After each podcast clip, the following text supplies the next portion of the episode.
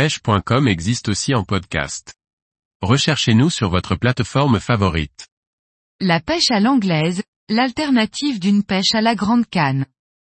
Par Pauline Bellicourt. La pêche à l'anglaise, est une alternative de la pêche à la grande canne et du feeder.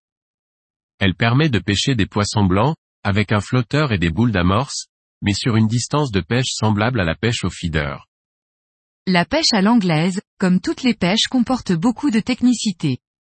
Mais avant tout, pour aborder la pêche à l'anglaise, et essayer cette technique de pêche, il faut faire les choses simplement et pas à pas. La pêche à l'anglaise permet de prendre des poissons souvent plus jolis que sous la canne, qui ne s'approchent pas du bord et offre la possibilité de pêcher au flotteur à longue distance. Une canne, en général de 3,90 mètres, un moulinet type 3000 garni de 18 centièmes, un flotteur. Il existe une multitude de combinaisons de poids de flotteurs et également de types de flotteurs. Souvent, on parle de pêcher au fixe ou au coulissant. Le flotteur doit être équilibré, tout comme en pêche au cou.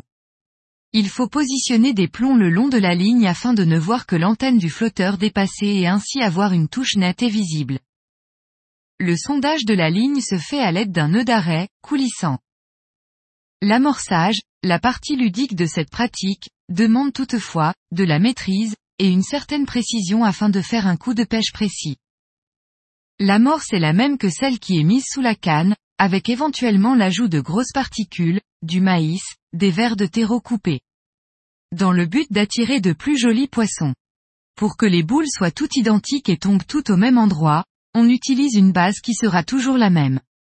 En l'occurrence, j'utilise un pot de 1 huitième. Je transvase dans ma main afin de former la boule, bien compacte. Je garde toujours le même angle et la même pression lorsque je lance les boules à l'aide de la fronde.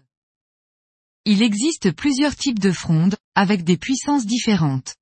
Cela va dépendre de la distance de pêche sur laquelle vous avez choisi de pêcher.